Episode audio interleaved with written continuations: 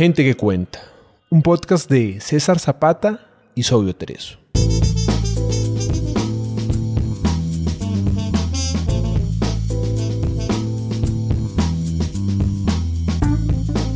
Gente que cuenta es un espacio para leer autores latinoamericanos poco conocidos. Gente que puede que no esté en tu radar, pero tiene algo bueno que contar. Pequeños autores, grandes obras.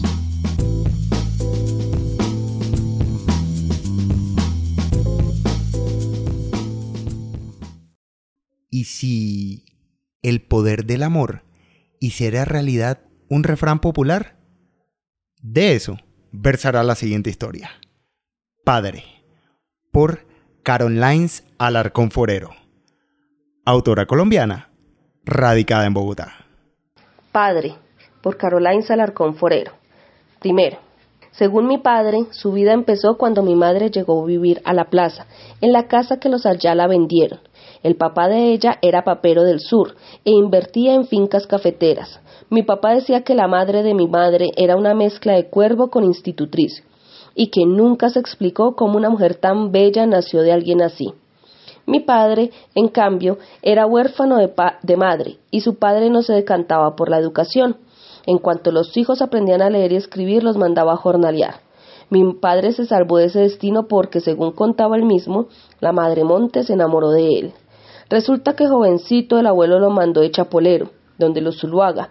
Mi papá no dio con el chiste, no se hacía ni una libra de grano, pero como era muy avispado, la señora Zuluaga lo agarró de mandadero, aunque mi papá cuenta que su verdadero oficio era contarle a la doña la vida y obra del patrón en los cafetales y ser el niño impertinente que se metía cuando el don estaba a solas, con alguna chapolera.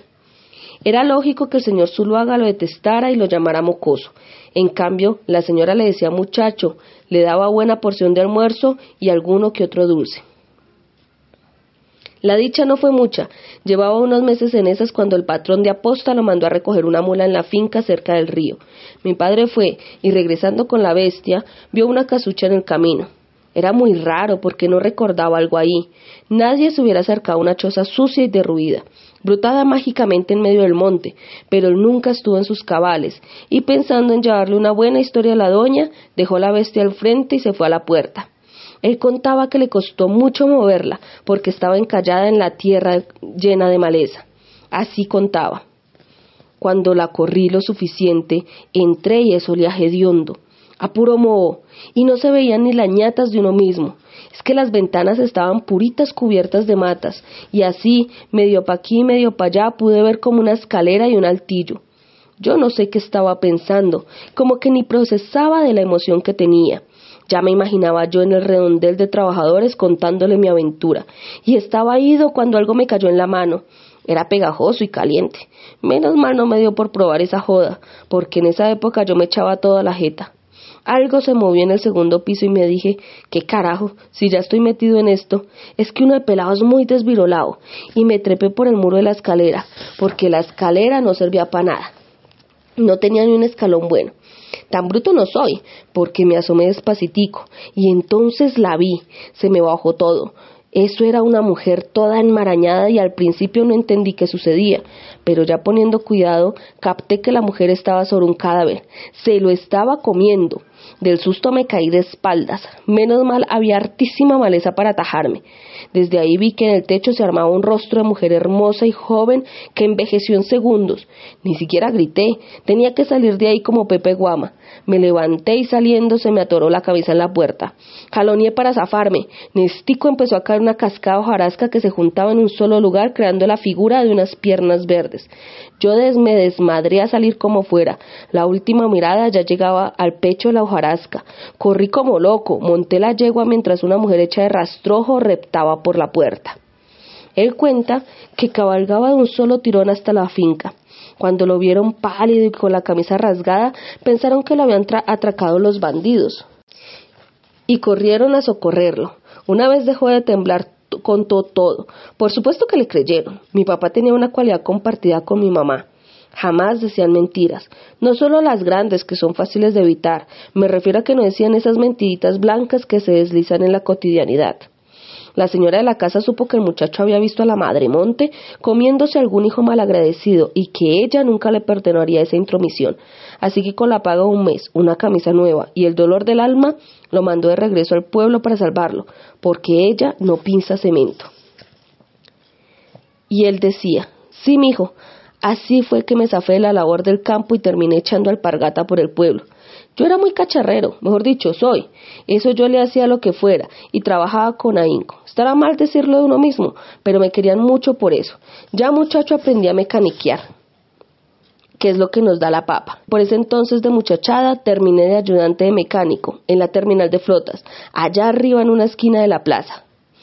Fue ahí donde vio por primera vez mi madre gravitaba en el andén, cruzaba de la iglesia hacia su casa. Ella cuenta que lo vio, era un muchacho vestido de negro grasa, sé que se iluminaba con la sonrisa. Él sintió la mirada de esa mujer diminuta y hermosa y se quedó viéndola para siempre. Los dos recuerdan que estaban entre el ruido y el olor a mazorca asada, contemplándose. Mi padre inició su conquista.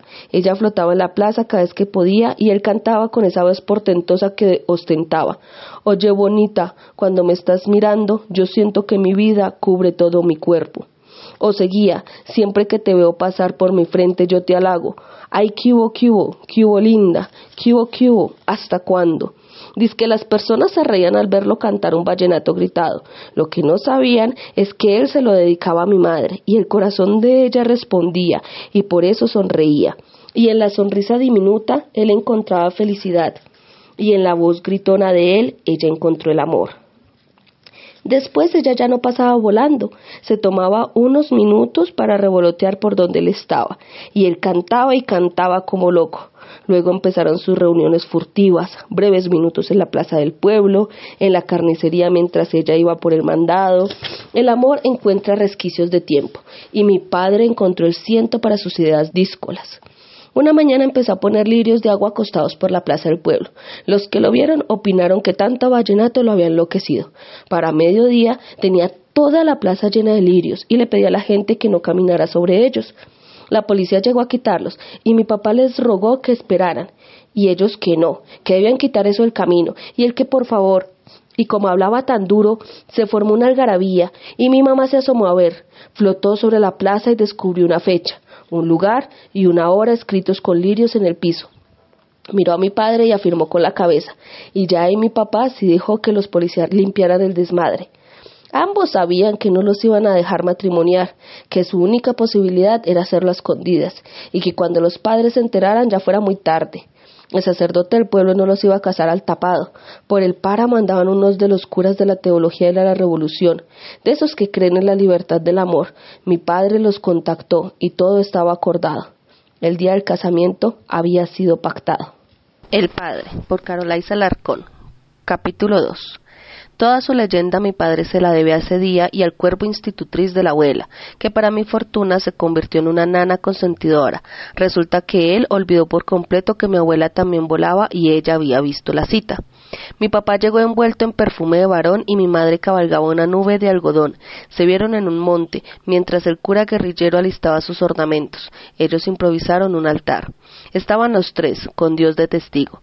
Iniciaron la ceremonia, pero a los dos minutos llegaron los padres de mi madre. Soplando, mi abuelo logró agarrar a mi mamá y sin mediar más palabras se la echó en el bolsillo y se fue.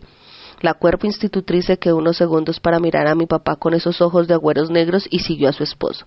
Todo quedó en silencio. Mi papá no se dejaba milanar por la realidad. Él nos contaba que ni siquiera se sintió triste. Solo supo que tendría que esforzarse más. De ahí en adelante se inventó tretas para verla. Una vez almacenó nubes de sueños y con ellas le escribió una nueva cita. La lluvia reció con el mensaje antes de que mi madre pudiera asomarse a la ventana. En otra canción justó granos de café, grabó letras en ellos y luego los tostó. Con cada humareda el mensaje tomó forma. Todos en el pueblo lo vieron, incluyendo a mis abuelos, que como respuesta le pusieron una chaperona a mi madre para que ya nunca más flotara sola. Un sábado de mercado llegó un hombre que tallaba nombres en granos de arroz. Mi padre le pagó al inusual artista para que le tallara toda una libra de mensajes románticos. Los guardó y arrojaba unos cuantos granos al balcón en la madrugada, antes de que la terminal de flotas abriera y cuando no había nadie más que las bestias cacheticolorados y de pies moradas. Algunas veces las palomas se comían los mensajes y luego andaban por la plaza volando a parejas muy enamoradas. La mayoría de recados lograba llegar a mi madre, que la primera vez que vio a Rosa en el balcón se agachó a recogerlo y leyó las letras con sus ojos diminutos.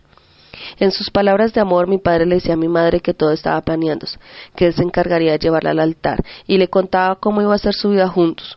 Mi abuelo materno, quien siempre fue insomne, una madrugada lo vio echando los granos en el balcón y descubrió la treta. Fue cuando decidió que esa joda tenía que acabarse de una vez por todas. Un día mi papá llegó a casa y encontró en la se lo esperaban el cuerpo institutriz y su futuro suegro. Estos señores, empezó mi abuelo paterno después de que mi papá se hubo sentado, quieren decirle algo. Deje a mi hija en paz. Fue la sentencia del padre de mi madre. Otro hubiera muerto de nervios, no mi papá. Él sentía que era un triunfo que unos señores tan importantes se tomaran la molestia de ir a increparlo. ¿Qué tiene que decir, mi hijo? le dijo el abuelo. Mi padre riendo respondió ¿Cómo la voy a dejar si ella va a ser mi esposa? Su futuro suegro enrojeció de la ira, sacó a mi madre del bolsillo de la camisa y la puso sobre la palma de su mano, a la vista de todos. Dígaselo, le ordenó. A mi mamá le habían puesto un conjunto y las mangas le colgaban demasiado largas y pesadas para poder volar. No dijo nada. En lugar de eso se tapó la cara y se soltó a llorar. Pues si mi hija no se lo dice, se lo digo yo. Ella no es para usted, sentenció mi futuro abuelo materno. Mi padre rió de nuevo, desafiante. Pues no es, rugió el futuro suegro. La única manera de que mi hija se case con usted sería que trajera la luz. Terminó con sorna. Era un dicho popular en el pueblo, el equivalente a decirle que era imposible. Políticos de todas las calañas lo habían prometido sin cumplir, pero mi padre, astuto como es, no dejó pasar la oportunidad. Entonces dijo, ¿y si traigo la luz, me da la bendición para el casorio? Mis abuelos todos se iluminaron pensando que bromeaba. Les tomó medio minuto darse cuenta que esas palabras iban en serio. Mi abuelo materno recogió la propuesta. Si la trae, sí, y si no lo logra en un año, deja a mi hija en paz. Pactaron el trato y los señores se fueron llevándose a mi madre en un hilo de esperanza. Al irse la visita, mi padre agarró la muda de ropa buena, unos pesos ahorrados, le pidió la bendición al abuelo y se fue. Todos pensaron que iría a rogarles a los doctores de la capital, pero mi padre de tonto no tiene ni la T y nunca creyó en promesas de políticos. Él me contó que no se fue a la capital, agarró rumbo para el norte, para el campamento de la guerrilla. Como la madre monte estaba enamorada de mí, no pude irme por el campo. Me tocó demorarme más siguiendo las carreteras, que estaban bien derretidas, hasta que topé con el primer guerrillero, sentado en una piedra del cruce, disque vigilando. Buenas, le dije quitándome el sombrero. El muchacho al verme bien vestido me respondió sin apuntarme. Yo seguí la charlita. Vengo aquí buscando el comandante. El muchacho se embaró, porque una cosa es que toda persona en el pueblo supiera dónde andaba la guerrilla y otra muy distinta que un desconocido preguntara por el jefe. ¿Y qué quiere sumerse con él? me dijo. Me reí, porque es que esa carcajada que yo sé dar, que sé votar, es para arrimar la gente. Yo me río así, estrambótico, y cuando me ven las muelas de atrás ya siente que me conocen. Pues ¿para qué va a ser? ¿Para poner a trabajar la planta eléctrica? ¿No le avisaron que venía el ingeniero? Cualquier ámbito sabía que la guerrilla arriba del pueblo estaba incomunicada. Siempre arrimaban tarde a las acciones o ni se enteraban. Doctor, qué vergüenza con su merced. No sabíamos que venía y así tan tranquilo me llevó al campamento. Eso sí, por los caminos, porque yo bruto no soy y me acordaba claritico que la madre monte estaba querida de mí. Cuenta mi papá que ni le tocó convencerlos. Apenas les nombró luz eléctrica, todos se pusieron contentos y quisieron ayudar. Así que dos días después, entre chistes verdes, carcajadas y cantimploras, la guerrilla enfilaba la cascada. Allá estaban botados unos equipos. Era todo para armar una planta eléctrica. Un alcalde, el único decente que conoció el pueblito, los había comprado y le pagó al ingeniero para poner todo a funcionar. Ese tal ingeniero a la semana siguiente se subió a una flota con la excusa de buscar unos repuestos y nunca regresó. Eso fue toda una travesía que siempre le gustó relatar a mi padre. Mijo, yo hasta los convencí de que tenía una infección berraquísima en los pies y que por eso no podía ir por el monte. Los muchachos de la guerrilla, muy acomedidos, eso sí, rodearon el monte siguiendo los caminos veredales no más para acompañarme. Es que me acuerdo y me emociono. Eso llegamos de noche y pues tocó armar campamento. Y a la plena luz del día lo vi. ¡Ah, qué maravilla ese aparato! Eso no era mecánico, eso era un monstruo. Ya en la cascada yo me agarré con esa planta eléctrica.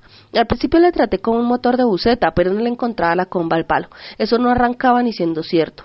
Entonces fue que me di cuenta que era un dragón. Con todas las llaves y herramientas que encontramos me fundí una armadura. Luego empecé a dar golpecitos bien estratégicos contra unos tornillos escamosos que se le habían oxidado. Eso era de día, día y noche dándole, y dele y dele sin descanso. Los muchachos me ayudaban, habían unos más bien avispados, y con eso ordené una avanzada de reparaciones para finalizar con una estocada de limpieza y aceitado. Fueron semanas hasta que el dragón quedó domado, recostado sobre la turbina como un monumento a la valentía. Yo la verdad es que nunca pensé que lo, que pasaría cuando la guerrilla se enterara. Yo me levantaba y me despertaba y despertaba a todos riéndome. Esa gente me ponía más contenta y hasta me hacían caso lo más de felices. Cuando nos sentábamos un ratico, yo de lo único que hablaba era de, de lo hermosa que sería mi boda la novia de blanco con un velo diminuto y larguísimo. Yo siempre quise casarme con frac, así como el que usé, porque lo tenía todo dibujado en mi mente. Los muchachos fueron muy diligentes para construir la presa, bien entrenados estaban en abrir caminos donde el Estado ni tenía mapas, y hacer carreteras en montes que ni las distribuidoras de cerveza conocían. Cuando todo estuvo listo en la presa, se tenía que montar las líneas de transporte. Eso era lo más jodido, porque la guerrilla se enfocaba en volar torres de energía, no en levantarlas. Eso fue como un atolladero ideológico. Después de dos noches de debates decidieron que, por el bien de la revolución, no harían ese trabajo porque era como un mensaje al revés, y diciendo, lo siento, mijito, se fueron despidiendo de a uno en uno. Me quedé solo con mi dragón domado.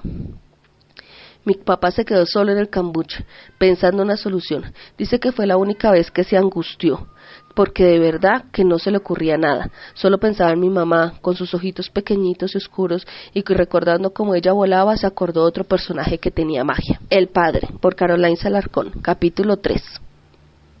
Nadie sabía de dónde venía el mago. Unos contaban que era un guerrillero escapado, otros que un liberal reencarnado que cuando regresó de la muerte aprendió magia. Los más osados decían que era un negro que selló un pacto con una bruja para blanquearse y tener poderes.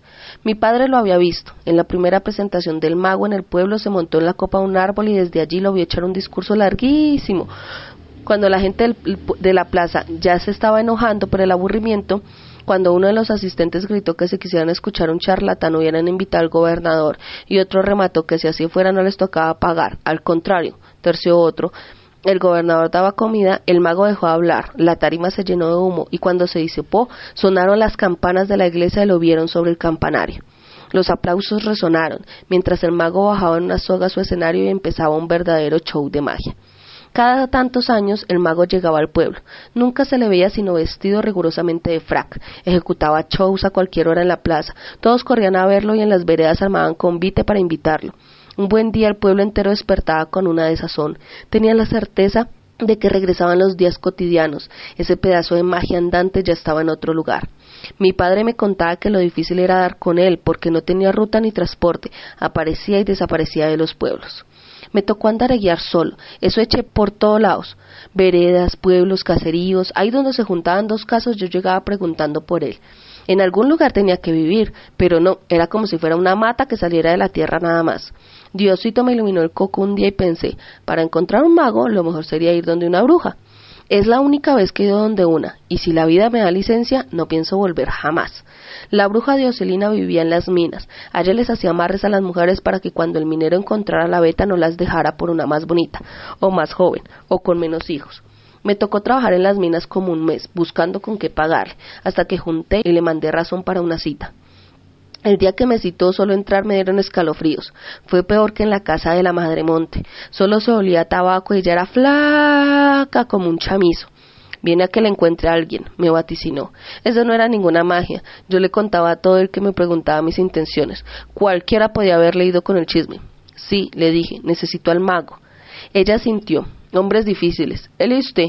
¿Por qué no se olvida de eso? Mire que a usted le cuelga una soga al cuello, me dijo. Qué susto. Esa bruja era capaz de invocar a la madre monte si quería y dejarme difunto. Así fuera la casa de piso de cemento, porque era poderosa, se le notaban las arrugas. Yo no puedo hacer eso, le respondí, porque era cierto, no iba a olvidarme de la promesa. Necesito algo usted, le dije, y saqué la plata y se la puse en la mesa. Todo el sueldito así tal cual me lo había entregado el patrón. Puro billete nubecito. Así está bien, váyase. Mañana o pasado le mando razón, me dijo. Yo salí espantado y tembloroso, con el alma dispuesta a esperar. A los dos días exacticos me llegó un guambitico corriendo y me entregó un papel con un nombre. Era el pueblo de El Mago. Allá no vestía de frac, y aún así lo reconocí. Es que el hombre se mandaba una imponencia y una elegancia, uff, que ni pa' qué le digo. Me lo topé mientras subía a comprar algo. No le ofrecí ningún negocio, porque yo no tenía nada. Más bien se me ocurrió presentarle mi necesidad como una oportunidad. Será inmortal, nadie olvidará su nombre, le dije. Mi Dios me bendijo con las palabras, y ese don me ayudó a que se le estancaran en la cabeza las palabras al mago, resonando, dando vueltas, qué sé yo. Ahí en una esquina me hizo una extraña confesión. No me queda mucho tiempo, así que cuénteme más. Mi padre le propuso lo imposible, y el mago aceptó. Empacaron maletas y dos semanas después estaban de regreso en nuestro pueblo. El mago hizo su aparición en el Altico y todos corrieron a ver una nueva función gratuita. Mi papá había confeccionado una sábana gigante y los trillizos Mendoza, que desde que nacieron no podían estarse quietos y corrían al lado del viento, la ubicaron como el mago les mandó. Cuando todo el pueblo estuvo reunido, él dio un discurso en donde pedía que por cada día de luz le rezaran a Dios por su alma. Entonces hizo sus pases mágicos y la sábana empezó a levantarse siguiendo los movimientos de sus manos. Creció y creció y ya en lo alto el hombre pronunció una palabrería y ¡puf!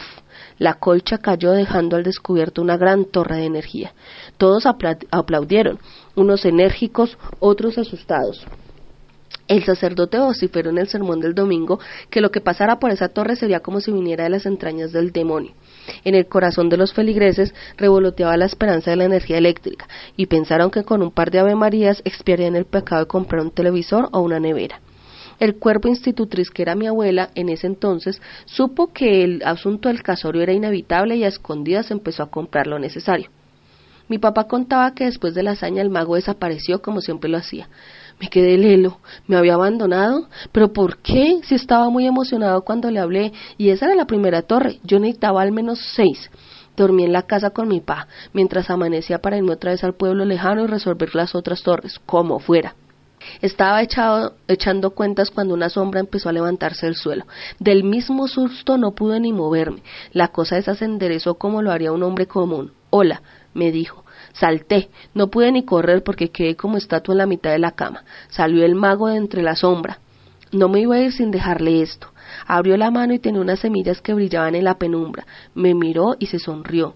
Deben ser enterradas a la luz de la luna creciente, luego cubiertas de tela para que la segunda noche de cada semilla brote una nueva torre. Solo una cosa, para que funcionen deben confiar en usted creer que usted tiene el poder y para eso tiene que lucer como un mago. Lo único que necesita es un frac. Diciendo eso, el mago desapareció y las semillas cayeron al suelo. Yo como que me liberé de ese poder que me había congelado y recogí las semillas. Vea que lo busqué al mago y nunca más lo encontré. No llegó de nuevo ni a este pueblo ni al de él, ni a ningún otro. Fue como si se lo comiera la tierra. Igual el favor que me hizo muy requete grande y siempre le rezo a Diosito para que le perdone por lo de las artes negras. Pero aún con las semillas a mi papá le hacía falta el frac, y era muy caro, muy caro en un pueblo, en que los pelados todavía iban a pie limpio a la escuela. El frac fue lo único que su padre le regaló en vida. Para comprarlo de segunda tuvo que venderle a la guerrilla el revólver que atesoraba. El abuelo dice que lo hizo porque mi papá se estaba enloqueciendo con el asunto de las semillas, que pidió prestado y trabajó lo que más pudo tratando de conseguir el dinero para el costoso traje. Y por más que hacía no le alcanzaba. Cuando mi papá empezó a apostar, dice el abuelo, que sintió miedo de que hiciera cualquier cosa por ese bendito pedazo de ropa y se buscó al guerrillero del pueblo para negociar su pistola, todo con tal de que el guambito dejara la loquera. En la familia sabemos que no fue así, que eso lo cuenta el abuelo para hacerse el rudo, que con la primera torre las personas estaban tan emocionadas que donaron sus propias sábanas para la siembra, y que mi abuelo anduvo por el pueblo convenciendo de que su hijo era capaz de lograr lo que los políticos no, y todo porque estaba motivado por una fuerza más grande e importante, el amor. Hasta la señora Mendoza prestó a los tres trillizos de ayudantes, que al parecer estaban mejor sembrando cosas mágicas que correteando ventarrones. Todos ayudaron, es que era una cuestión de volver a creer en una de las fuerzas primigenias del mundo. El Padre, por Caroline Salarcón, capítulo 4. La Madre Monte no es todopoderosa ni puede estar en varios lugares, y como siempre descansa en las cabeceras de los ríos, mi papá decidió arriesgarse a por el monte rogando a Dios que anduviera ocupada de castigando a los que se lo merecían. Es que le quedaba ya solo una semana para que se cumpliera el tiempo y por eso se arriesgó. También le pidió ayuda a la señora Mendoza. Mi papá se fue con los trillizos Mendoza. Cada uno de ellos debía sembrar dos semillas. Mi papá solo una. Así cubrían todo el camino desde el generador de la cascada hasta el pueblo. Se separaron a primera hora de la mañana. Era más seguro en el día porque a la madre monte le gusta andar de noche. Yo andaba como renco, como con miedo. Esa sábana pesaba mucho. Es que estaba hecha con muchísimos retazos de tela y hacía que me sudaran las manos. Sentía las piernas flojitas. Los ruidos se me hacían amenazadores. Debía llegar, sembrar, cubrir con la sábana y salir del campo antes del atardecer. Sentía desaliento. Cuando oía las hojas crujir, presentía que la madre monte mismita iba a tomar forma y chuparme la vida. Cada movimiento en la montaña yo lo sentía como un machete desenvainado. Cuando llegué al punto que me tocaba, me, medio abrí un hueco, eché la semilla, la cubrí de tierra, luego extendí la sábana gigante, ni siquiera me detuve un momento. Me devolví en cuanto terminé. Iba en la mitad de camino, medio corriendo, medio trotando, porque es que ya no me daba el cuerpo. Quería apurarme, pero la verdad, uff, estaba como destemplado. A lo lejos ya vi una vereda y respiré a salvo. Entonces escuché pasos, crujir de hojas, se me paró el corazón, más pasos que me rodeaban. Me arrodillé a rezar. Si la madre monte me iba a chupar, que fuera sin pecados. Cerré los ojos y entonces sentí el fusil en la espalda. A nadie le ha aliviado tanto sentir que le apuntaran con un arma como mi papá ese día. Él dice que se le devolvió el alma al, cuerpo y hasta se sintió feliz.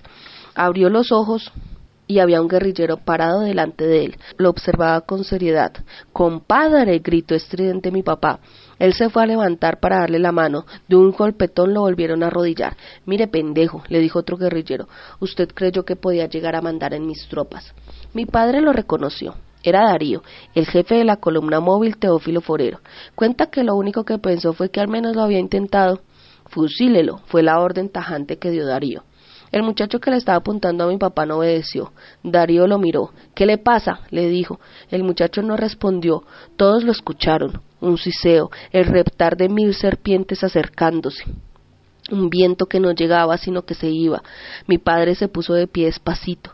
Corran, les aconsejó por lo bajo. Que corran ni que nada. Usted se muere hoy por burlarse de nosotros. Darío sacó la pistola mientras tras él las hojas de los árboles caían al mismo tiempo. El comandante apuntó a mi padre y las hojas tomaron la forma de una mujer. Todos palidecieron y vieron que de la tierra se levantaba una boca gigantesca que se le pegó por detrás a, a Darío. La madre monte. Algunos gritaron. Mi padre cogió unos cuantos de los brazos jalándolos para que reaccionaran a correr. Se alejaron de la madre monte mientras Darío disparaba al aire tratando de darle algo que era más antiguo que la guerrilla y que perduraría mucho después de ella. Se escucharon los gritos y chasquidos. La naturaleza tomaba forma de mujer y atrapaba a cualquiera, enredándolos entre matas y espinas. Luego bocas surgían de la tierra fértil y se les pegaban a las espaldas o a los pechos y absorbían el alma. Los guerrilleros corrieron en diferentes direcciones. Mi papá se desorientó. Su única oportunidad era salir a un camino, cemento, una casa, algo que fuera artificial. Yo corría como loco, desesperado no me daba por vencido. ¿Sabe por qué? Porque yo la amaba, por eso no me quería morir, solo por eso, porque quería casarme con ese frac, verla toda bonita, tomarle la mano. No nos habíamos dado ni un besito y yo quería saber qué era eso, besar al amor de tu vida para siempre. Iba para una casita cuando delante mío se levantó una gran mata de hojas que se apretujaron hasta dar forma a una mujer anciana. Abrió la boca verde que creció ocupando todo su rostro y lanzó un gemido que me dolió en el ser. Se me abalanzó y yo me vi muerto, pero entonces sonó un mirlo. Ella se detuvo, su boca regresó al tamaño normal y levitando se fue alejando escuchando al pajarito. No sé si usted lo sabe, mi hijo, pero solo el mirlo y el azulejo distraen a la madre monte. Ya los ama como a sus hijos. Nunca me va a alcanzar la vida para pagarle a los trillizos Mendoza y esa manía que tenían de imitar pájaros. Después del susto ayudaron a los guerrilleros que quedaban por ahí, tan agradecidos que prometieron no contar nada, y como Daría yo no existía, todo resuelto. Al otro día mi padre y los trillizos Mendoza llegaron al sitio mágico justo a tiempo. Entre las faldas del nevado, mi padre se subió a una piedra caliente vestido de frac. La neblina lo envolvía. El sol fue descendiendo y la luz retrocediendo, rodeado de los Mendoza, de guerrilleros volados y un poco desquiciados, de un chamán colado y de su confianza a prueba de balas, mi padre vociferó las palabras mágicas. Tenía que gritar mucho, porque su voz debía llegar a cada una de las semillas con solo segundos de distancia. El eco de los Andes acarrió los pases mágicos y las torres brotaron de las entrañas negras de la tierra.